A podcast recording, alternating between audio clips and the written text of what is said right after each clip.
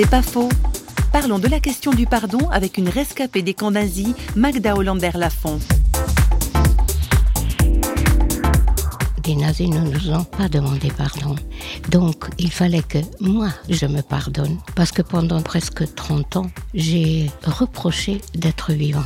Moi, une petite fille tout à fait ordinaire, nous avons tous ensemble œuvré pour vivre, même dans les circonstances horribles, et que maintenant, en étant libre, je me reproche cette liberté et cette vie. Je me suis rendu compte qu'en me reprochant la vie, c'est que je donne aux nazis un pouvoir sur moi. Et à partir du moment où j'ai compris ça, c'est toute une ouverture de vie qui s'est faite. J'aime la vie, la vie est géniale. C'est pas faux, vous a été proposé par parole.ch.